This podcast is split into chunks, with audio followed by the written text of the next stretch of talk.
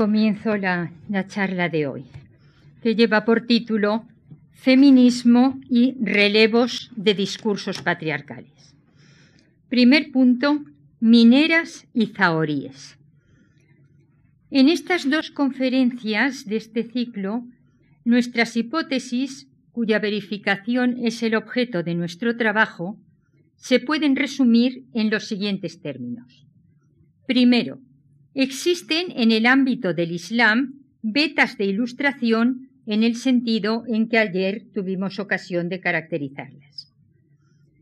Y segunda, los relevos de heterodesignaciones patriarcales, con sus implicaciones a efectos de la emergencia de feminismos, se pueden encontrar al hilo de nuestra reconstrucción teórica de las vetas de ilustración en el Islam.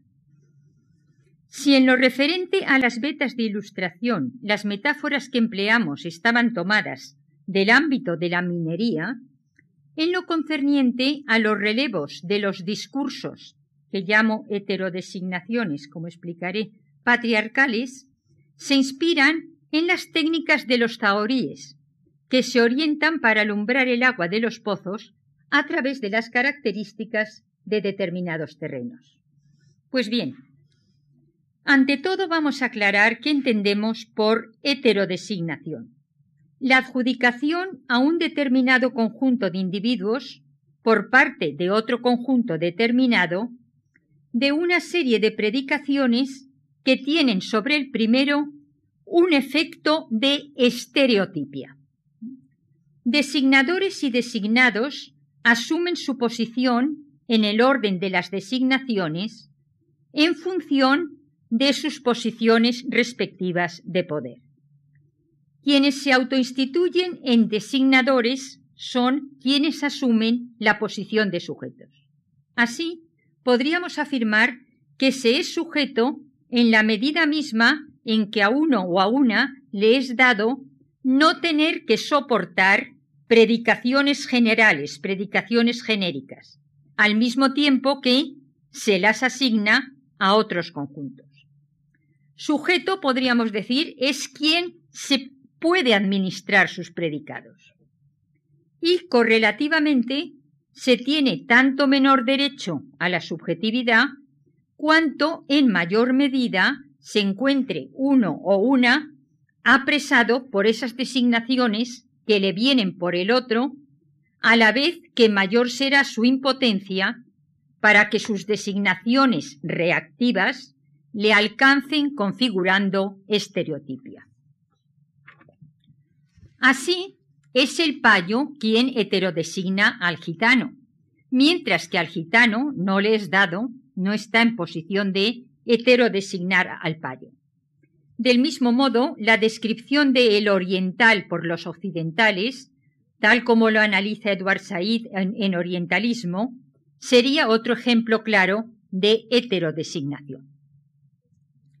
El eterno femenino es una heterodesignación, pero, como vamos a tener ocasión de verlo con algún detalle, ha sido muy poco eterno, muy temporal, muy cambiante. Pues quienes han podido permitir el ejercicio de la heterodesignación son sujetos históricos de discursos asimismo históricos y mudables. Si la dona es móvil, aquellos que la, que la tildan de tal no son precisamente un dechado de estabilidad. ¿Acaso don Juan no es móvil? Segundo punto, precisar e ilustrar qué entendemos por relevo de heterodesignaciones patriarcales. Si volvemos ahora a la cuestión de las relaciones entre feminismo e ilustración, nos encontramos por lo pronto con que se nos ha convertido en la cuestión de las relaciones de diversas vetas de ilustración con sus, en el sentido en que las caracterizamos ayer, con sus respectivos, por hipótesis, feminismos. Por hipótesis también, esperamos que los feminismos, entendidos como crítica e irracionalización de la subordinación de las mujeres, aparezcan en algunos de los momentos que hemos distinguido en nuestro modelo teórico interpretativo de las vetas de ilustración. Este momento sería aquel que hemos identificado como el de erosión o socavamiento de las bases de legitimidad que sustentaban los antiguos poderes.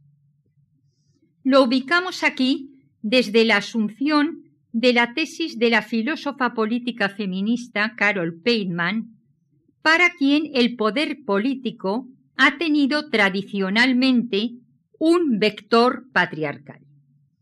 No nos ha de extrañar, de ese modo, que el primer gesto de los grupos de varones emergentes que ponen en cuestión las bases en que descansan los detentadores de poder a punto de perder su hegemonía, sea el de impugnación del discurso y de las prácticas patriarcales referidas a las mujeres ejercidos por estos últimos.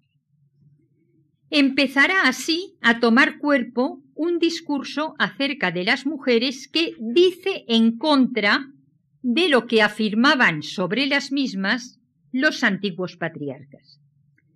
Este discurso deberá ser de este modo analizado como sintomático de los anhelos de relevar en el poder a la élite hegemónica de varones por parte de los nuevos aspirantes,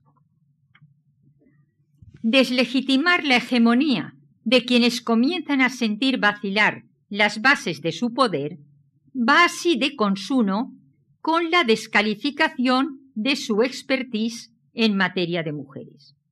Y se dobla, lógicamente, de la autoinvestidura como los verdaderos expertos por parte de quienes esperan, impacientes, que les llegue el turno.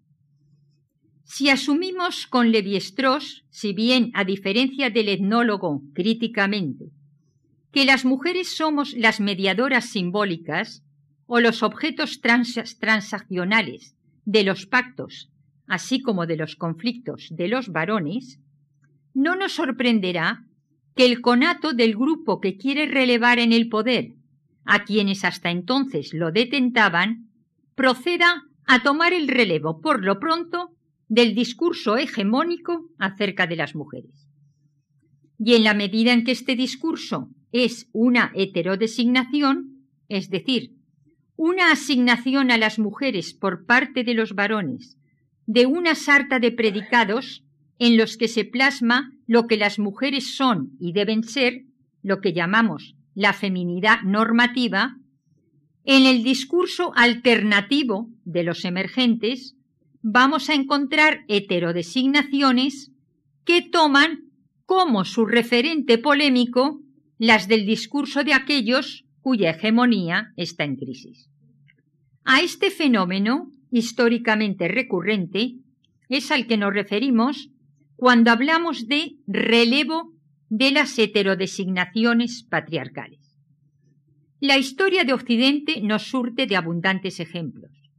Si las mujeres son idealizadas y exaltadas en el universo de los valores corteses, tendremos un síntoma claro de que ese universo está en crisis cuando aparezcan expresiones literarias que presentan a todas las mujeres como indignas, tal como ocurre en el Roman de la Rose, sobre el que volveremos.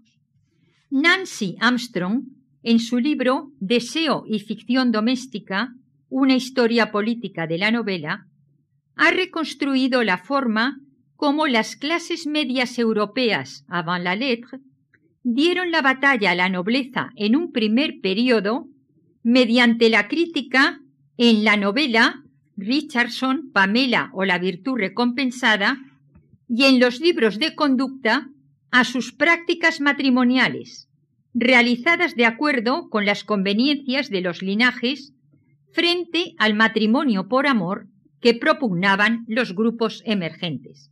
El argumento de Pamela o la virtud recompensada es el de un aristócrata que somete a una doncella a lo que llamaríamos hoy en día un proceso de acoso sexual, ella sin embargo se mantiene totalmente firme en su castidad, hasta que el aristócrata acaba enamorándose de ella y casándose con ella. Es decir, la novela contiene carga contra la aristocracia, pero como se narra al modo de una historia de amor, esa carga aparece como desactivada.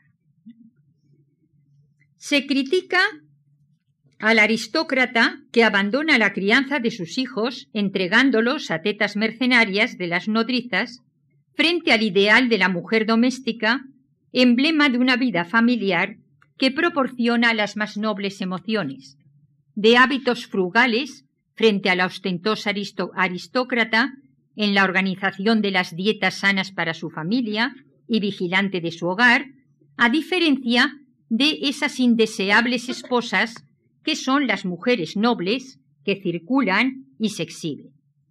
Pues otra de nuestras hipótesis, y la hemos contrastado en el caso europeo, es la de que los feminismos se articulan en los espacios simbólicos y discursivos abiertos por la competencia o bien el relevo de las heterodesignaciones patriarcales.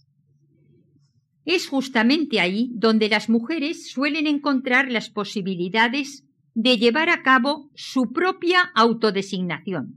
Por ejemplo, en la polémica suscitada en torno al Roman de la Rose en el siglo XIV, en la primera parte del cual los caballeros tratan a sus damas como sujetos venerables a quienes hay que jurar fidelidad, el amor cortés, en abrupto contraste con la segunda parte, escrita por Jean de Meun, profesor de la Sorbona, que se está convirtiendo a la sazón en un foco cultural emergente y prestigioso. Significativamente, este profesor, que quiere tomar el relevo de la hegemonía ya en crisis de los valores corteses caballerescos y de, y de quienes los sustentan, lleva a cabo una denostación de les femmes en bloc, de las mujeres como un todo, como lo dirá Christine de Pisan, la autora de La Cité de Dames, y tratará a todas las mujeres de prostitutas que no merecen la ahora pertinente y no grotesca, y, perdón, la ahora pertinente y grotesca reverencia de los varones. Es como si afirmara, caballeros, sois incompetentes en materia de mujeres. Quienes como yo no se dejan mistificar, se relaciona con ellas como realmente son, de acuerdo con un discurso racional y naturalista. Con las féminas no procede en absoluto organizar ceremonias como la del juramento. Lo que se ha de hacer con perdón es follárselas y desembarazarse de compromisos, pues estos no están fundados en la naturaleza, que empieza a aparecer aquí como instancia de legitimación frente a la voluntad divina. El marqués de Sade reconocería en Jean de Meun uno de los antecedentes de la genealogía de los libertinos. Pues bien, Christine de Pisan, autora de La Cité de Dames en 1405, protesta indignada ante lo que podríamos llamar la heterodesignación libertina y se manifiesta nostálgica de la heterodesignación caballeresca. Pero no se identifica sin más con esta última. Ya no están de moda los valores corteses. Las condiciones sociohistóricas no permiten que esta heterodesignación se restituya en los mismos términos. Ella hará así de la dama del amor cortés una resignificación en clave ética, acogiéndose a un valor que empieza a ser estandarte de los nuevos grupos emergentes, el mérito. Así, las damas de aquellos caballeros que velaban por su honor asumen ahora una modalidad del honor que ya no les viene de los varones, sino que no resulta imputable sino a ellas mismas y a sus comportamientos honestos. Se convertirán así en les dames illustres de bonne renommée, las mujeres ilustres de buena fama, en tanto que son femmes méritantes, las mujeres meritorias. Los títulos históricos solo se convalidan en la moneda de los nuevos valores emergentes. En este caso, y en ausencia de condiciones que hagan posible la confrontación política, las mujeres llevan a cabo su autodesignación entre, por una parte, la retórica de los caballeros y, por otra, la desvergüenza de los libertinos en el registro ético. Casi cuatro siglos más tarde, cuando ha tomado cuerpo ya la Ilustración y se ha desencadenado la Revolución Francesa, Mary Wollstonecraft, perteneciente al círculo de los radicales ingleses receptores de la Revolución Francesa, Godwin, padre del anarquismo filosófico, que fue su marido, Sir Thomas Paine, que tuvo una gran influencia en la Revolución Americana, escribe su Vindicación de los Derechos de la Mujer en 1792. Hemos tenido ya ocasión de exponer la contrastación entre las heterodesignaciones patriarcales propias de la aristocracia ya decadente y las que con toda su pregnancia emergen de las asociaciones horizontales, como lo dice Nancy Armstrong, que vendrán a constituir las clases medias. Wollstonecraft se encuentra aquí con un referente polémico doble. Por una parte, el modelo histórico-social del aristócrata y por otro, el de la mujer doméstica.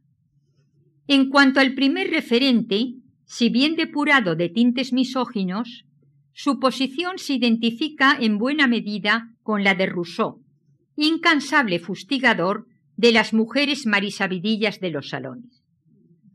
En cuanto al segundo, su actitud no puede ser sino compleja, pues por una parte entiende que, frente a la aristocracia, es en las clases medias donde se encuentran las cosas en situación más natural. Es un leitmotiv. La aristocracia representa el artificio. Sin embargo, la mujer doméstica que promueven estas clases medias que están en situación más natural resulta ser un producto artificial por causa de la artificiosa y represiva educación a que se la somete en nombre de su verdadera naturaleza como féminas. Se trata de domesticarlas para constreñirlas a ser el objeto del dominio de los Emilios, de la obra de Rousseau, Emilio de la Educación, los ciudadanos miembros de la voluntad general. Y para ello se les amputa a las Sofías, a las mujeres de los Emilios, todo cuanto germinaría en ellas para constituirse en seres morales autónomos, tal como lo pide la razón.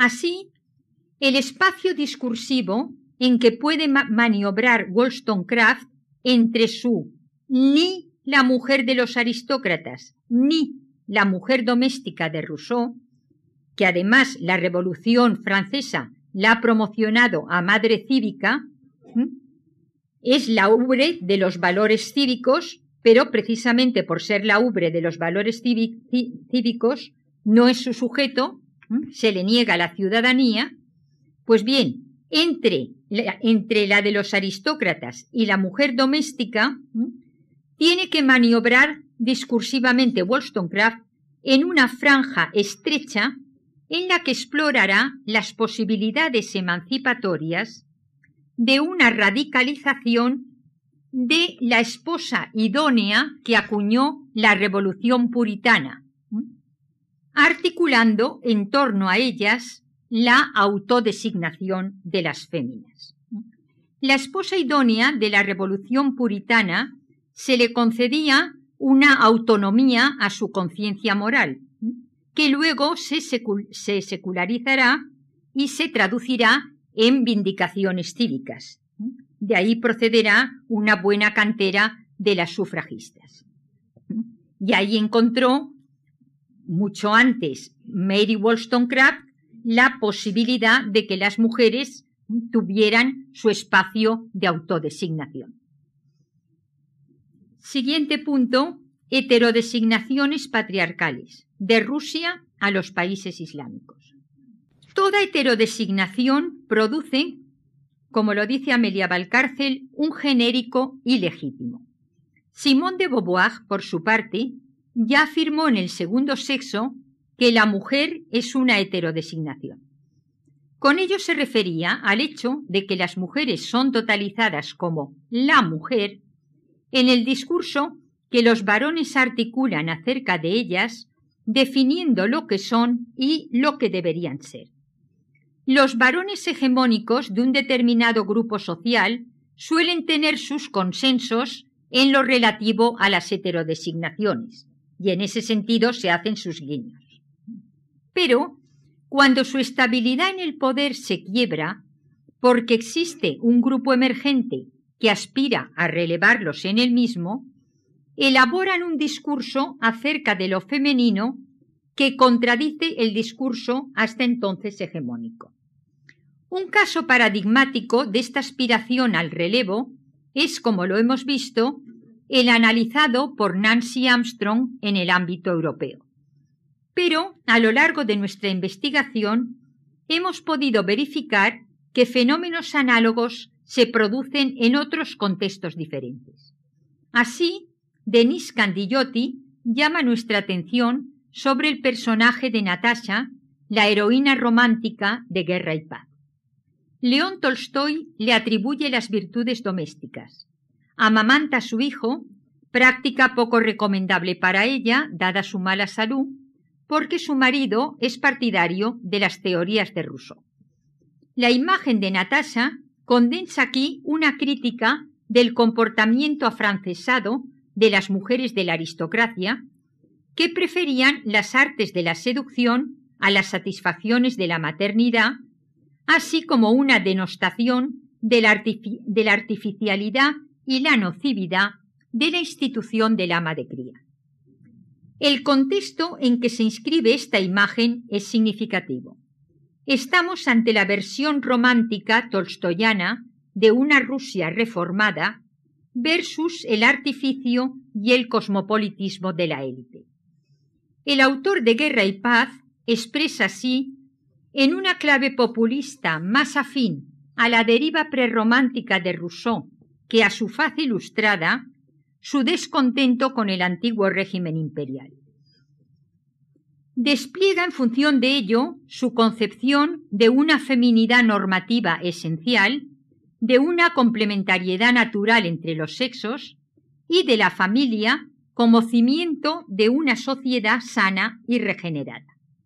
Pues bien, en la misma línea se sitúa significativamente la literatura preceptiva otomana de los jóvenes turcos, contemporánea de la obra de Tolstoy sobre costumbres domésticas, administración del hogar y crianza de los niños se apropiaban así selectivamente de los registros discursivos de Occidente que más funcionales les resultaban en su lucha contra el antiguo régimen. Y significativamente, entre estos registros, ocupaba un lugar privilegiado el relativo a las mujeres. En el Imperio otomano, los jóvenes turcos pasan por ser los primeros defensores de la emancipación femenina critican el sistema otomano de matrimonios concertados, piden reformas de la educación de las mujeres, así como aparecen en periódicos y novelas comentarios críticos acerca de la opresión del matrimonio y la vida familiar. Significativamente, asimismo, se iniciaron en 1839 reformas que profundizaron tendencias incipientes de centralización y secularización del aparato estatal otomano, se puso bajo control estatal la dotación religiosa de los ulemas, es decir, que el discurso nuevo acerca de las mujeres viene a funcionar como el preludio, como los acordes de una banda de música. Soy valenciana, me permitirán ustedes esta metáfora fallera. Viene a funcionar entonces como los acordes de una banda de música que anunciara la traca final, las batallas políticas frontales. Análogo es también en muchos aspectos el caso de Irán, donde puede ilustrarse hasta qué punto las heterodesignaciones patriarcales se exasperan en los conflictos interculturales. En las narrativas islámico-marxistas del Partido del Pueblo contra los Palevi, las críticas a la mercantilización de las mujeres occidentales se vendrán a ilustrar con el matrimonio de Jacqueline Kennedy con el armador griego Aristóteles Onassis. Afirmarán, la primera dama estadounidense también puede ser comprada por un precio. La diferencia entre ella y las que están en la calle es de cantidad. Acabo la cita. De nuevo podemos oír, mujer es lo que tenemos nosotros frente a lo que tenéis vosotros, prostitutas de lujo. Los discursos nacionalistas prerevolucionarios tienen así un doble referente polémico. Por un lado, el feminismo burgués occidental, que se limita a la petición de los derechos formales, y por otro, el tradicionalismo feudal. Una mujer excluida de la alfabetización no merece ser la nutridora de la generación del mañana. Se promocionará de este modo la figura islámica de Fátima con el eslogan de Fátima es Fátima, componiendo así una solución de compromiso entre la mujer tradicional y la mujer moderna funcional a los revolucionarios versus la misoginia árabe. Porque al decir Fátima es Fátima, lo que están afirmando es que hay que valorar a Fátima por sí misma y no como hija de Mahoma, esposa de Ali y madre de Hassan, Hussein y Zainab. Y la solución de compromiso entre valoración de la mujer por sí misma, pero mujer tradicional. Esta Fátima reciclada puede convertirse en emblema de los nuevos valores emergentes.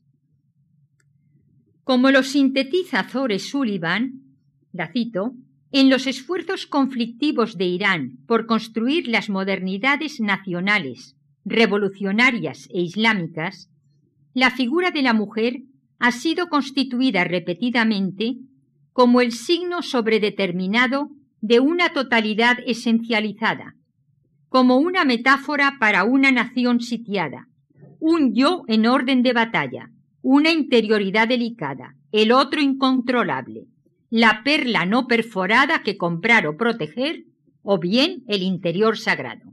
Una buena retaíla. Acabo la cita. Y de acuerdo con Farzane Milani, las mujeres dominan la imaginería cultural convirtiéndose en emblemas de la identidad nacional. Cito de nuevo. Despojadas del velo a la fuerza, en el despotismo ilustrado de la era Palevi, personifican la modernización de la nación. Veladas por obligación, encarnan la reinstitución del orden islámico. Acabo la cita. El equilibrio simbólico inestable de Fátima es Fátima se decanta tras el triunfo de la revolución de Khomeini como el pilar de la familia y a través de su papel en ella como madre, esposa e hija ideal, también de la nación, como la madre cívica de la, de la madre cívica de la Revolución Francesa. Frente a la exaltación de Fátima, se degrada a Aisa, la esposa más joven del profeta, que asumió papeles activos en la batalla del camello del siglo VII y se constituye en el modelo de lo que la feminidad no debe ser para el Islam chií. Podríamos añadir incluso que funciona como el mito del matriarcado en el Islam. Pues los mitos del matriarcado ponen el poder de la mujer en el origen, así como su incompetencia o su inadecuación para ejercerlo, de manera que los varones hubieron de tomar cartas en el asunto para enderezar la situación. Cito. Representada retrospectivamente en los anales históricos como la activista pública denostada, el guion de Aisa se escribe, como lo afirma Zore Sullivan, para defender la insostenibilidad de un legado como mujer ya definida por los errores de la transgresión femenina. Acabo la cita. Duro lo tiene Fatima Mernisi en su proyecto de encontrar en la historia del Islam un feminismo autóctono basado en la reconstrucción de las personalidades femeninas que habrían ejercido poder en los orígenes en orden a legitimar que deben hacerlo en la actualidad. Lo que sí hacen las mujeres en la actualidad en Irán es, con no demasiado éxito desde luego, descentrar al clero del dominio de la interpretación y cuestionar las lecturas canónicas del Corán. Punto siguiente. Ambigüedad y pseudo relevo de heterodesignaciones patriarcales. Si nos volvemos ahora de Irán al Magreb, nos encontramos, con el análisis que lleva a cabo Sophie Bessis del tratamiento que las mujeres argelinas militantes en el Frente de Liberación Nacional recibieron por parte de su partido. Nuestra autora pone de manifiesto el núcleo de ambigüedad constitutiva propio de los discursos nacionalistas reformadores y cómo esta ambigüedad incide sobre el destino de las mujeres. Estos discursos han de dirigirse a un espectro muy diverso. Por una parte, a las franjas de la opinión occidental o prooccidental cuyo apoyo recaban. Por otro, a unas masas que no entienden otro lenguaje que no sea el de la exaltación de la identidad. Han de venderles la democracia y la igualdad a los primeros. A los segundos, el proyecto frente al extranjero de restaurar con su antiguo esplendor los verdaderos valores islámicos. Las mujeres argelinas son víctimas aquí de un pseudo relevo de las heterodesignaciones patriarcales. El partido y uno de los registros de su discurso han generado en ellas la esperanza de la emancipación, si bien se la pospone al logro de la independencia. Pero este mismo partido sigue comprometido e hipotecado por las viejas heterodesignaciones patriarcales de los sectores conservadores sobre las mujeres. De nuevo, si bien en otra modalidad, las mujeres funcionan como objeto transaccional de los pactos entre los varones. En este caso, como lo explica Bessis, el pacto descansa sobre un implícito.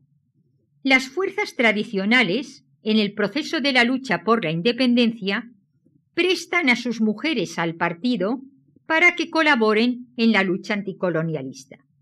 Pero, una vez lograda la independencia, las mujeres descubren en la impotencia y la amargura, que este implícito no era sino un malentendido y que no ha producido, no ha podido producir en ellas sino la confusión. Las heterodesignaciones patriarcales progresistas no eran sino una ñagaza, y así se ven devueltas al seno de las propias al seno de las propias de los discursos más tradicionalistas no lograron modificar ni un ápice frente a su lucha tenaz del ancestral y tremendo código de familia argelino. Si la desestabilización de las heterodesignaciones patriarcales en otros casos habilita para las mujeres ciertos espacios de autodesignación, en este caso, que podríamos llamar de perversión y fraude en el proceso del pseudo-relevo, no les deparó sino la estafa. Como le ocurrió en la Revolución Francesa a Teguan de Méricourt, se tomó en serio que el discurso de la ciudadanía se dirigía también a las mujeres y puso en marcha destacamentos de amazonas para la guerra. Pero los jefes militares decidieron que eran la causa de la derrota del ejército francés porque, como una plaga, contagiaban la sífilis a los soldados fueron retiradas del frente y devueltas al espacio privado sin reconocimiento alguno. Terouin de Méricourt, Une femme mélancolique dans la Révolution, como titula Elizabeth Rudinesco su libro sobre ella, acabó esquizofrénica sus días recluida en la Salpêtrière. Punto siguiente. Vectores endógenos y exógenos en el feminismo egipcio. Género biográfico y legitimación tradicional. Si del Magreb pasamos a analizar el caso de Egipto, nos encontramos con un panorama particularmente rico y complejo que ha sido profundamente estudiado por Asunción Oliva Portolés. La polémica se centra aquí entre quienes estiman que Casim Amin, 1863-1908, el autor de La liberación de la mujer y La mujer nueva, fue el padre del feminismo egipcio, preferimos llamarlo el Stuart Mill egipcio, por las razones que vamos a exponer, o si bien con anterioridad a sus discursos reformadores, floreció lo que Leila Ahmed ha caracterizado como un feminismo autóctono por contraposición a ese producto de exportación que habría sido el feminismo a la occidental de nuestro autor. Estimamos con Asunción Oliva que no se puede plantear la cuestión como una dicotomía tan simple. Las feministas egipcias de finales del XIX y comienzos del XX, de acuerdo con Honoriva, a quien cito, generaron procesos reflexivos desde su propia experiencia de desigualdad, examinada críticamente, a la vez que influidas por los elementos reformistas y nacionalistas y también por el contacto con el movimiento sufragista internacional en las tres primeras décadas del siglo XX. Los vectores exógenos y los endógenos, como no podía ser de otro modo, interactúan. De acuerdo con Nadje al-Ali, el movimiento de mujeres habría nacido, la cito, de una combinación de ideas, valores y tradiciones proveniente del encuentro cultural que no fue de confrontación y exclusión, sino creativo e incorporador. Resulta significativo, desde nuestro punto de vista, que las primeras publicaciones femeninas, 1879, fueran un diccionario de ejemplos de mujeres famosas, cuya autora fue Mariam al-Naas, y en 1894 un diccionario biográfico de mujeres. El género biográfico de mujeres prosperó y en publicaciones posteriores empiezan a incluirse biografías de mujeres no árabes y no musulmanas. Como ocurrió en Europa en el caso de Christine de Pisan, que presentaba en su obra el catálogo de las mujeres ilustres, las mujeres buscan en la tradición elementos legitimadores de sus propias pretensiones emancipatorias antes de poder fundamentarlas en la apelación a los principios ilustrados como lo son las ideas de libertad e igualdad. Este planteamiento, que correspondería a lo que Max Weber denominaba legitimación racional, no aparecerá sino más tarde. Significativamente, pues nos encontramos ya en 1892, Oliva nos reseña una polémica acerca del sufragio entre Hanna Kaurani Cristina de origen sirio, que lo atacaba, y otra mujer llamada Fabad, quien lo defendió con argumentos como el de que la naturaleza era igual para hombres y mujeres, por tanto, ambos compartían las mismas capacidades y podían realizar las mismas tareas. Alega que en el corpus del Islam no había ninguna ley que lo prohibiera. Es interesante el hecho de que aquí el Corán no sea, invocado como la fuente que mediante una lectura adecuada podría proporcionar las bases para el cambio de las relaciones entre los sexos, sino como una tradición sagrada que no pone límites al argumentario racionalista, lo cual es muy diferente. Siguiente punto, un Stuart Mill egipcio se pone de manifiesto de qué modo, en el contexto de la desestabilización de las heterodesignaciones patriarcales, crítica a las tradicionales, emergencias de nuevos discursos, discursos racionales, donde convergen elementos endógenos y exógenos, las mujeres llevan a cabo sus tanteos y experimentos de autodesignación. Nos interesa ahora valorar entre el feminismo de finales del XIX y el de comienzos del XX el impacto de la figura y la obra de Kasim Amin, 1863-1908. Tras unos años de ejercicio de la abogacía, se traslada a París y es desde la perspectiva de su formación europea, desde donde contempla y analiza la problemática de su país, que está en el centro de sus preocupaciones. El rechazo que le produjo la colonización británica de Egipto se pone de manifiesto en su libro Les Égyptiens, publicado en París en francés en 1894, como réplica a la obra del duque de Harcourt, L'Égypte Égyptiens, de 1893, donde se expone el ideal colonialista británico en relación con Egipto. Escribió La liberación de la mujer, obra muy discutida, y se, y se vio llevado a publicar La mujer nueva como defensa ante sus críticos. Se trata de un alegato por la reforma de la mujer egipcia que se centra fundamentalmente en la educación y la supresión del velo.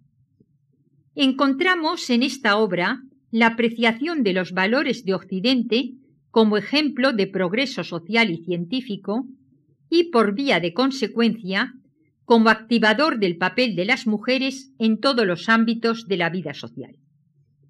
Y como subyacente a todo su planteamiento, una recurrente invocación a la libertad para la que se inspira en la obra del filósofo liberal, utilitarista y feminista John Stuart Mill.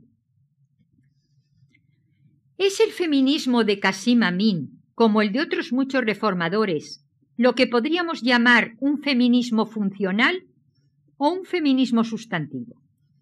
Por feminismo funcional entendemos aquella posición ideológica que se interesa por la promoción de las mujeres en la medida y sólo en la medida en que ésta se percibe como necesaria para determinadas transformaciones sociales.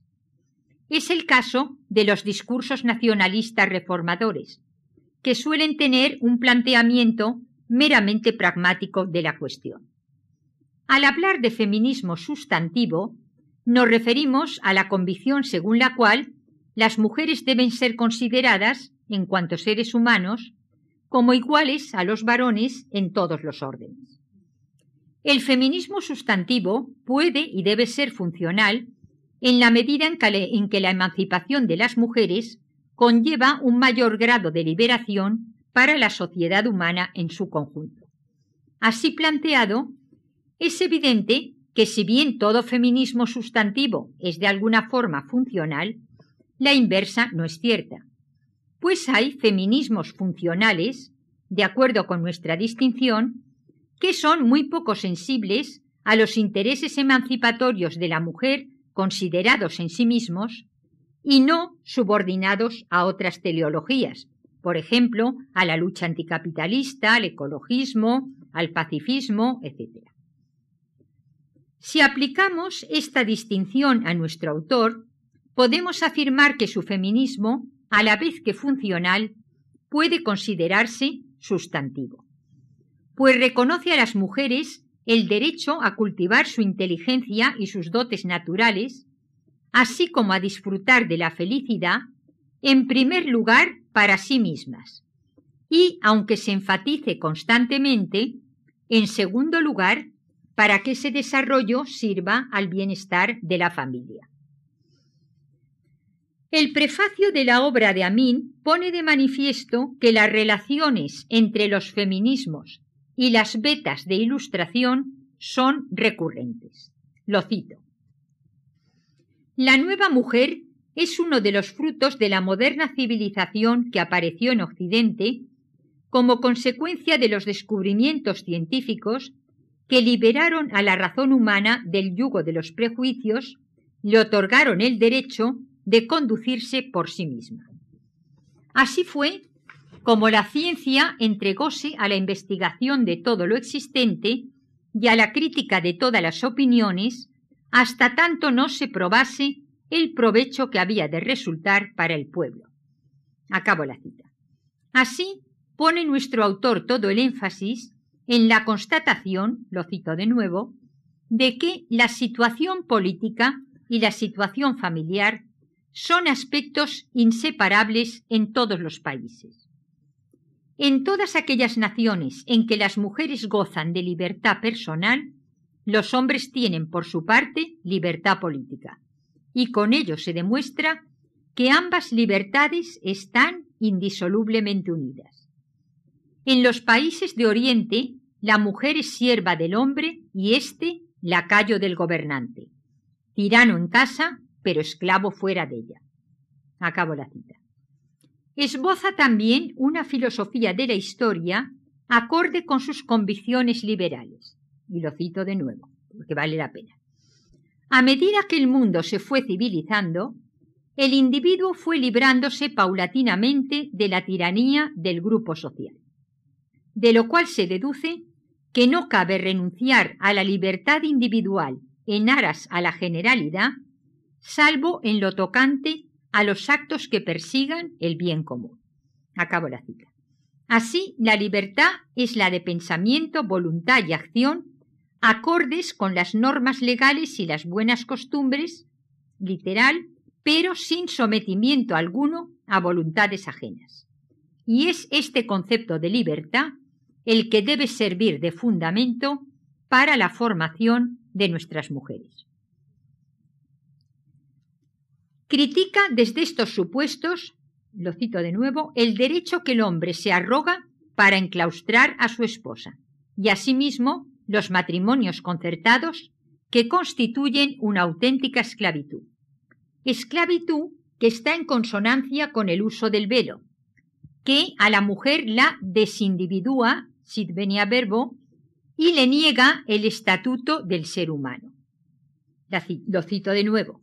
Es una esclava la mujer que se obliga a cubrirse piernas y brazos de tal forma que difícilmente puede andar, subir a un vehículo, respirar e incluso hablar con facilidad. Aquí se podría criticar también los tacones aguja de las mujeres por esta misma disfuncionalidad.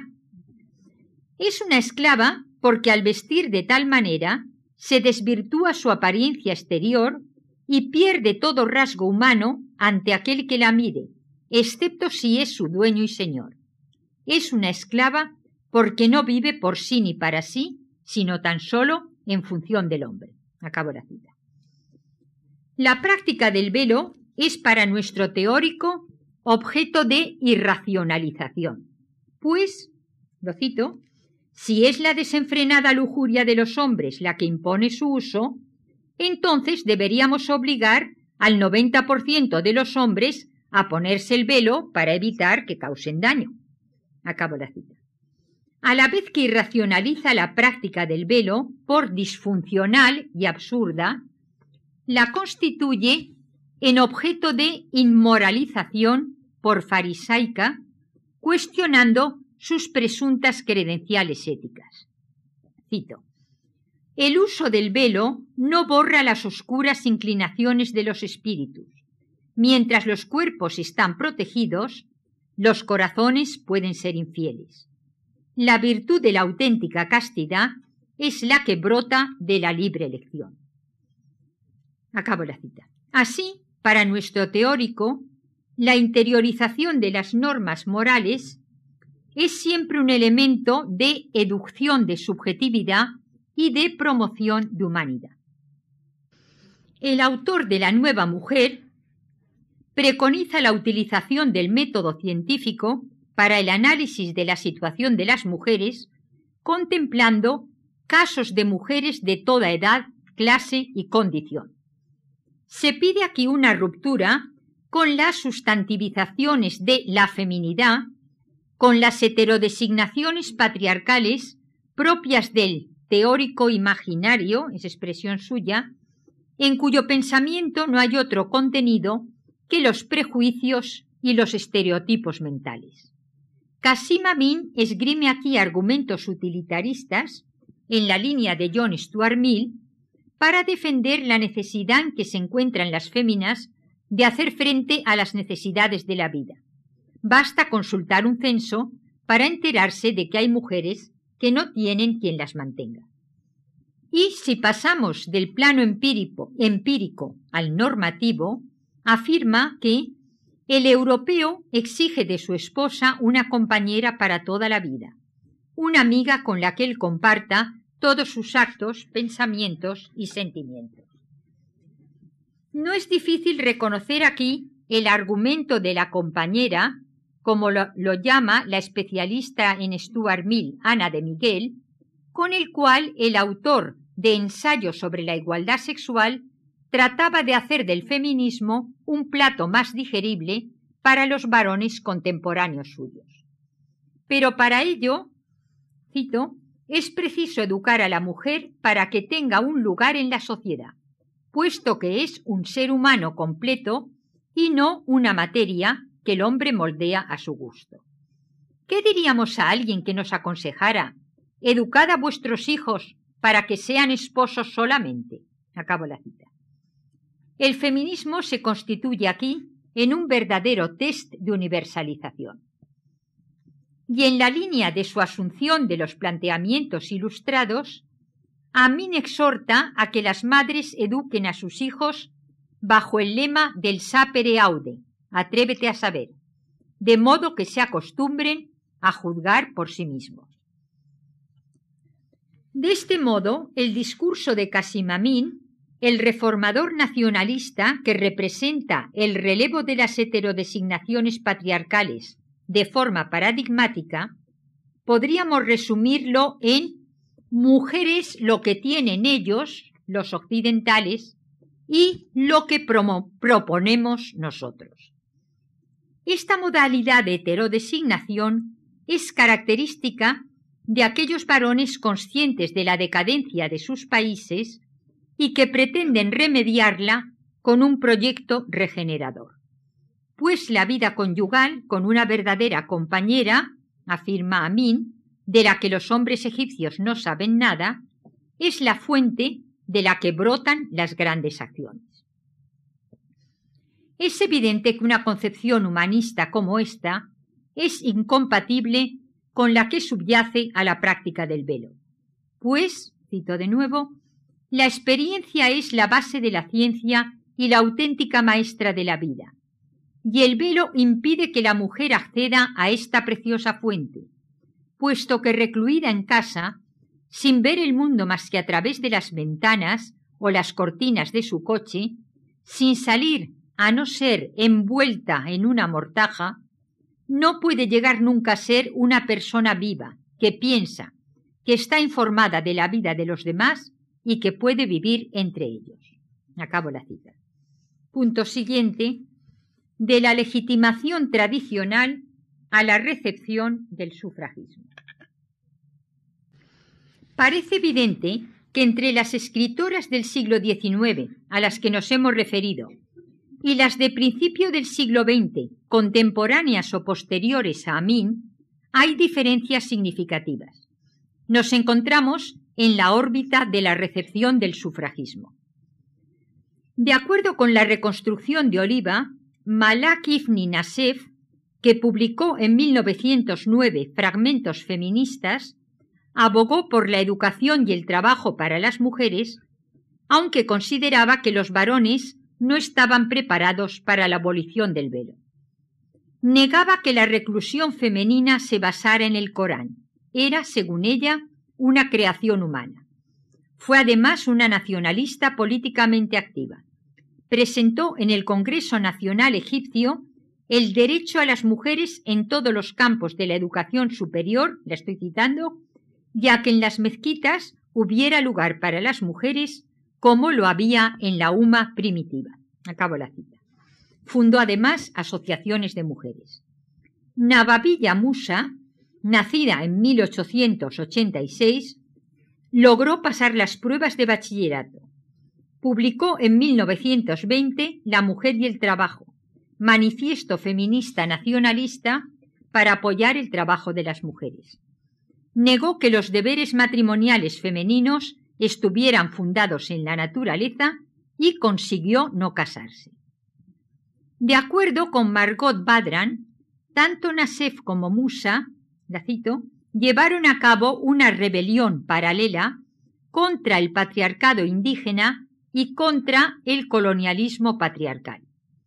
Por su parte, Uda Sarabi, 1879-1947, creó en 1914 la Asociación Intelectual de Mujeres Egipcias frente a la Sociedad para el Avance de las Mujeres, que se había creado en 1908 con una orientación islámica conservadora, contraria a las ideas de Qasim Amin y partidaria de reformar en otro sentido el papel tradicional de las mujeres.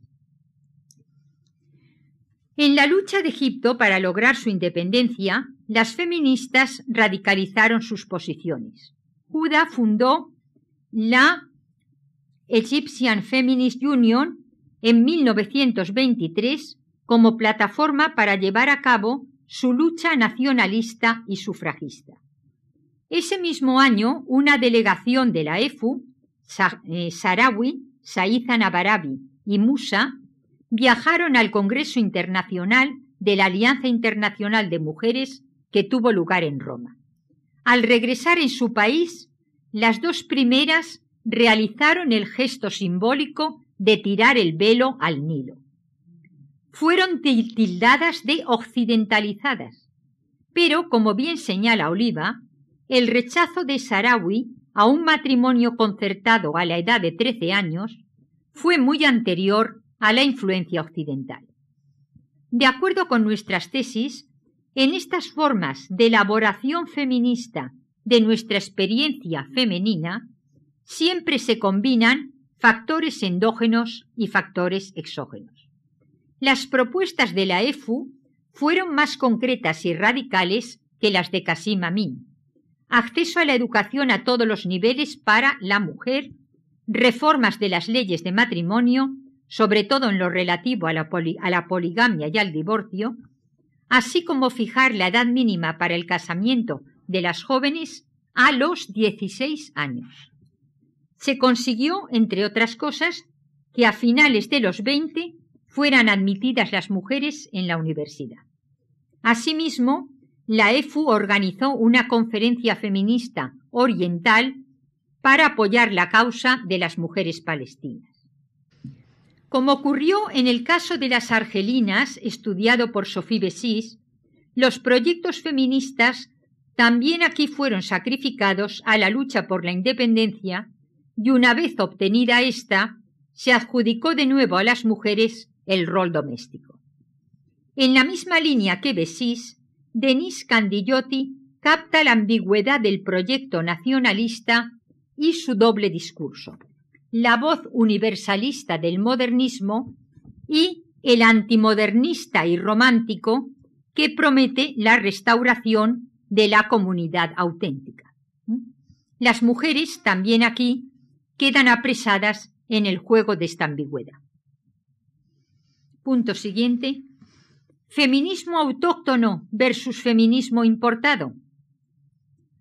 Un país sometido a un diagnóstico de decadencia, como es el caso de Egipto, puede reaccionar de dos maneras respecto al Islam tradicional. O bien reinterpretarlo en clave de modernidad, contextualizándolo o resignificándolo, o bien decretando la necesidad de volver a sus orígenes literales prístinos, supuestamente desfigurados por la historia. Ambas fueron las opciones respectivas de Qasim Amin y de Abdú, con quien se relacionó Abdú, el padre de los hermanos musulmanes. Las opciones de las mujeres para su liberación se enfrentan, en parecidos términos, al mismo dilema. Así, no es de extrañar que Al-Ghazali, que tendrá una deriva islamista, comenzara colaborando con Uda Saharawi, pero tampoco lo es que un año más tarde se separara de ella y fundara la Muslim Women's Association. Esta organización ayudaba a las mujeres a estudiar el Islam y mantenía toda una red de servicios asistenciales. Por todo lo que se ha venido exponiendo, estimo que la diferencia entre el feminismo anterior a Amin y el que le es contemporáneo o posterior no tiene tanto que ver con lo occidentalizado y lo autóctono como con la diferencia que puse de manifiesto en tiempo de feminismo entre el, llamémosle, protofeminismo, propio del género que llamo el memorial de agravios, las, las mujeres abusan, digamos, perdón, las mujeres protestan por los abusos del poder patriarcal, y el feminismo de talante ilustrado.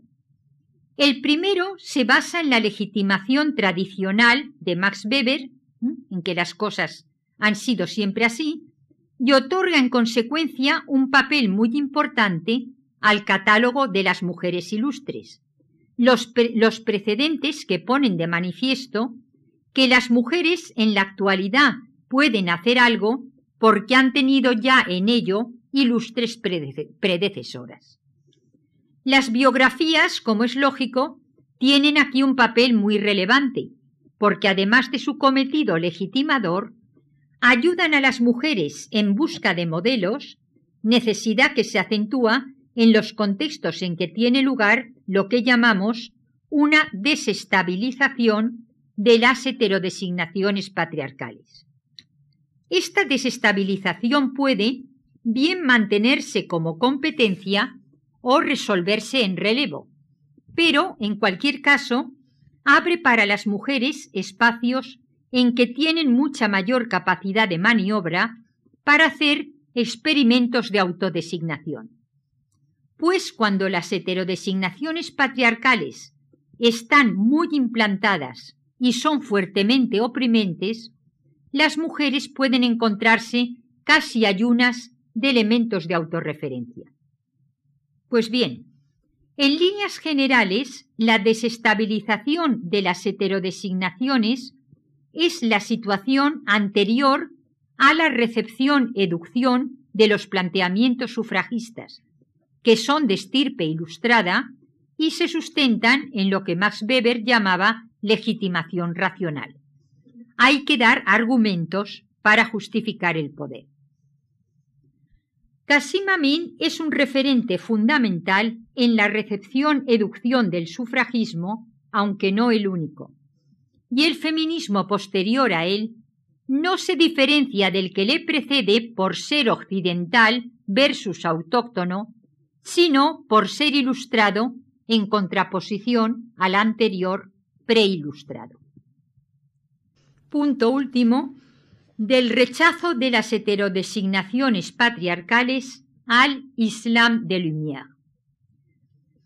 Otra de las vetas de ilustración donde convergen heterodesignaciones patriarcales contrapuestas es el ámbito de la inmigración argelina en Francia, que ha dado lugar al importante y significativo movimiento denominado Ni putas ni sumisas, liderado por Fadel Amara y Mohamed Abdi representa una reacción por parte de las mujeres de los barrios contra el proceso de guetización de los mismos, donde el llamado sistema de los hermanos sustituye a los padres desprestigiados por el paro y la marginación. Los hermanos asumen la herencia del padre con verdadero celo endogámico y llevan al límite la opresión y el control de las hermanas y posibles esposas. Pues bien, para Fadel Amara, tomar como punto de partida la situación de las mujeres implica incidir sobre todos los parámetros de lo que se denominaba el malestar de los suburbios. Pues existe una íntima relación entre el hacer de las mujeres el objeto transaccional de unos pactos mafiosos que sustituyen y o solapan lo que deberían ser los pactos cívicos, y la opción por un Islam de los sótanos, el de los integristas y oscurantistas versus l'Islam de Lumière. Así, atacar ese malestar de los suburbios, dice Amara desde el punto de vista de las mujeres, significaba plantear el marco político. En nuestro esquema de las vetas de ilustración tuvimos ocasión de exponer de qué modo se relacionan estos procesos críticos reflexivos con la emergencia de feminismos. En el caso del movimiento Ni putas ni sumisas, se pone de manifiesto una dinámica inversa. De un modo muy esquemático, se podría asumir que es una toma de conciencia feminista la que conduce a la adopción de los valores republicanos y de la laicidad. A su vez, esta toma de conciencia feminista emerge justamente de una relación compleja entre diversas heterodesignaciones patriarcales que sufren las mujeres.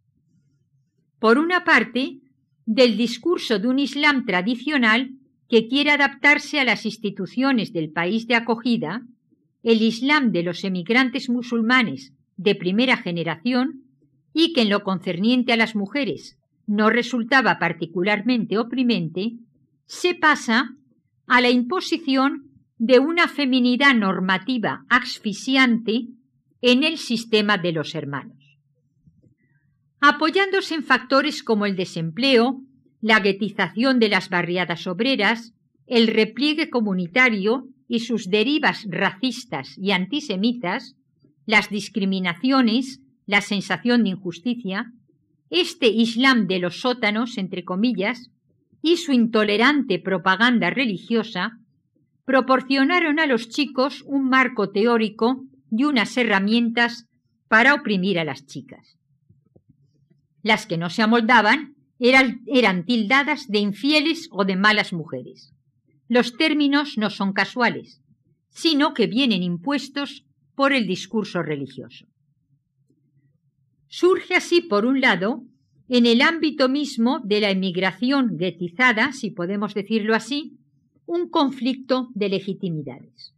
Y las mujeres, especialmente, están en el ojo del huracán. Además, por otra parte, se encuentran heterodesignadas por parte de los franceses que no viven en los barrios. Estos interpretan que si llevan velo, lo hacen de buen grado.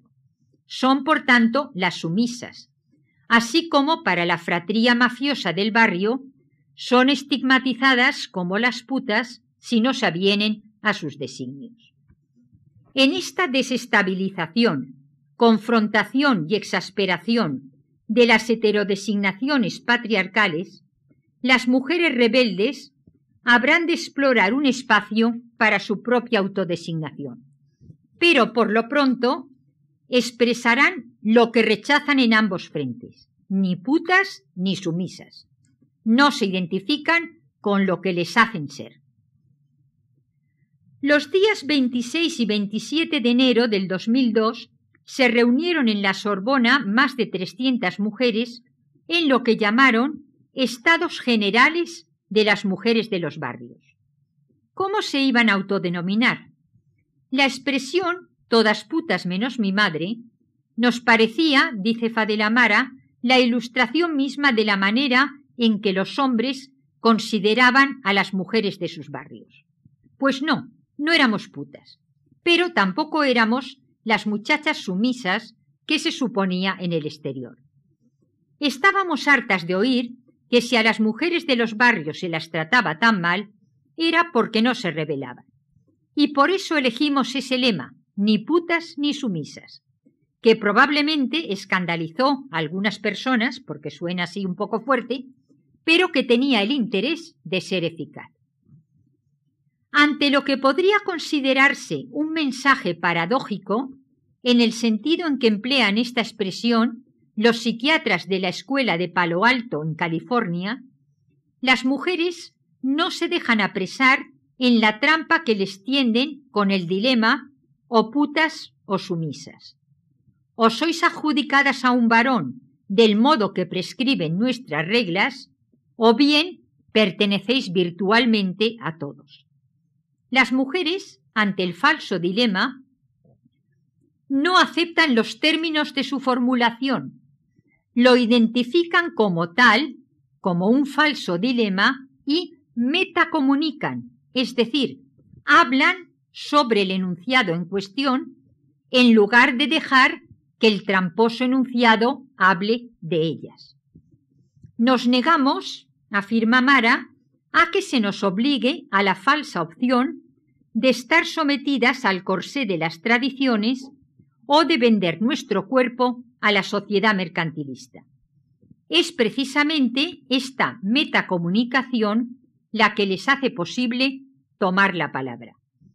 Y encuentran así el espacio de su autodesignación. Cito de Amara. Millones de mujeres de los suburbios no quieren ya esa falsa opción entre someterse a los desórdenes del gueto o vender su cuerpo en aras de su supervivencia. Ni putas ni sumisas. Sencillamente, mujeres que quieren vivir su libertad para poder aportar su deseo de justicia. Acabo la cita. Entonces se volvió perentoria la necesidad de un lenguaje que sirviera a las mujeres para elaborar sus experiencias.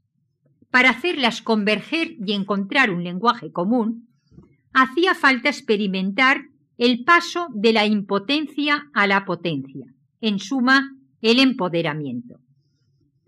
Este empoderamiento se logra en su dimensión sincrónica mediante la solidaridad y en su dimensión diacrónica mediante la apropiación de una memoria, colectiva. Así lo describe nuestra líder teórica. Durante la marcha, enseguida se impuso la etiqueta de feministas como una evidencia. Durante la marcha y sobre la marcha, en caliente las mujeres de los barrios tuvieron ocasión de constatar que algo les unía con las mujeres de las clases más acomodadas y que podían reconocerse e identificarse bajo una rúbrica común, la lucha contra la violencia machista. Acabo la cita descubrieron en la verbalización y la puesta en común de sus experiencias que este tipo de violencia tiene diferentes modalidades, pero afecta en alguna medida de forma transversal a mujeres de capas sociales heterogéneas. En suma, se les hizo patente que la regresión de la condición de la mujer se había generalizado. Ahora bien, la búsqueda de un lenguaje común en el que intersubjetivizar las experiencias de las mujeres y constituirlas en grupo requiere de una narrativa de identificación, y una narrativa tal no puede encontrarse sino en la memoria histórica de la teoría y de los movimientos feministas. Hubo que habilitar así un feminismo, como dice Amara, de urgencia. Organizar para las mujeres de los barrios un seminario de formación sobre el feminismo y su historia. Era preciso explicarles a estas mujeres que éramos herederas de las conquistas del movimiento feminista. Frente a los comunitarismos de vía estrecha y las regresiones identitarias, Amara propone partir de las situaciones concretas y mantener el discurso universalista. Resultó sorprendente la capacidad de movilización y empoderamiento que esta memoria hace posible. La reconstrucción genealógica confiere asimismo legitimación y la recomposición de la autoestima perdida por parte de estas mujeres sometidas a los pactos mafiosos es necesaria para que puedan llegar a sentirse ciudadanas de la República. Aquí centra de nuevo Fadela Mara su estrategia pedagógica. Organizó una exposición bajo el título de Marianas, símbolo de la República, Marianas de hoy, consistente en un fresco compuesto por retratos de mujeres jóvenes que llevan gorro frigio y escarpela tricolor. Se trataba de retratos de chicas jóvenes de las barriadas obreras. La cuestión para nosotras, explica Fadela Mara, era que la Asamblea Nacional, corazón de la República, se convirtiera en la última etapa de la marcha. Esta acción, portadora de un gran simbolismo, de libertad, de igualdad, de fraternidad, ilustra la diversidad de la República y afirma nuestra adhesión común a Mariana, imagen de una mujer que simboliza la resistencia contra cualquier forma de opresión. Acabo la cita. Así se transita en línea recta desde el rechazo de las heterodesignaciones patriarcales a la conciencia feminista y desde esta a los valores ilustrados. Habiendo optado así por l'Islam de Lumière, Amara no podía dejar de tomar una posición militante en el debate sobre la laicidad, como en su día el caso de Averroes. La cito. Para mí, la laicidad siempre ha significado la libertad de poder practicar cada cual su religión desde el respeto a la República, a los valores de ésta. Es urgente que los jóvenes comprendan que la lucha por la laicidad de la República, que se viene librando desde la Revolución Francesa hasta nuestros días, ha sido una dura batalla, que ha muerto gente para que cada cual pueda existir en un marco de respeto. El Estado, garante de la laicidad, ha de asegurar la perennidad de sus valores fundacionales y asumir sus responsabilidades en el colegio y en todas partes. Acabo la cita. Pues entiende que los valores de la República laica son aquellos que, afirma, sean cuales sean, cuales fueren, nuestro origen y nuestras creencias nos permiten vivir juntos. No hay igualdad sin mixitud ni sin laicidad como base de un nuevo pacto social. La república de este modo será la república de la mixitud, capaz de acoger la diversidad en sus entrañas igualitarias. Para eso, Fadela Mara pide a los franceses, como lo hizo en su día el marqués de Sade con otros designios, en la filosofía en el tocador, que hagan todavía un esfuerzo para ser republicanos. Se trataría de un esfuerzo de coherencia para romper las fronteras excluyentes que dejan a los emigrantes que están dentro fuera del marco cívico. Su objetivo es construir una república mestizada. Para ello, entiende, como Sophie Bessis, que sólo podremos pretender que nuestros valores cívicos e ilustrados son universales si somos capaces de demostrar que son universalizables. Muchísimas gracias por su atención y su paciencia. Muchas gracias.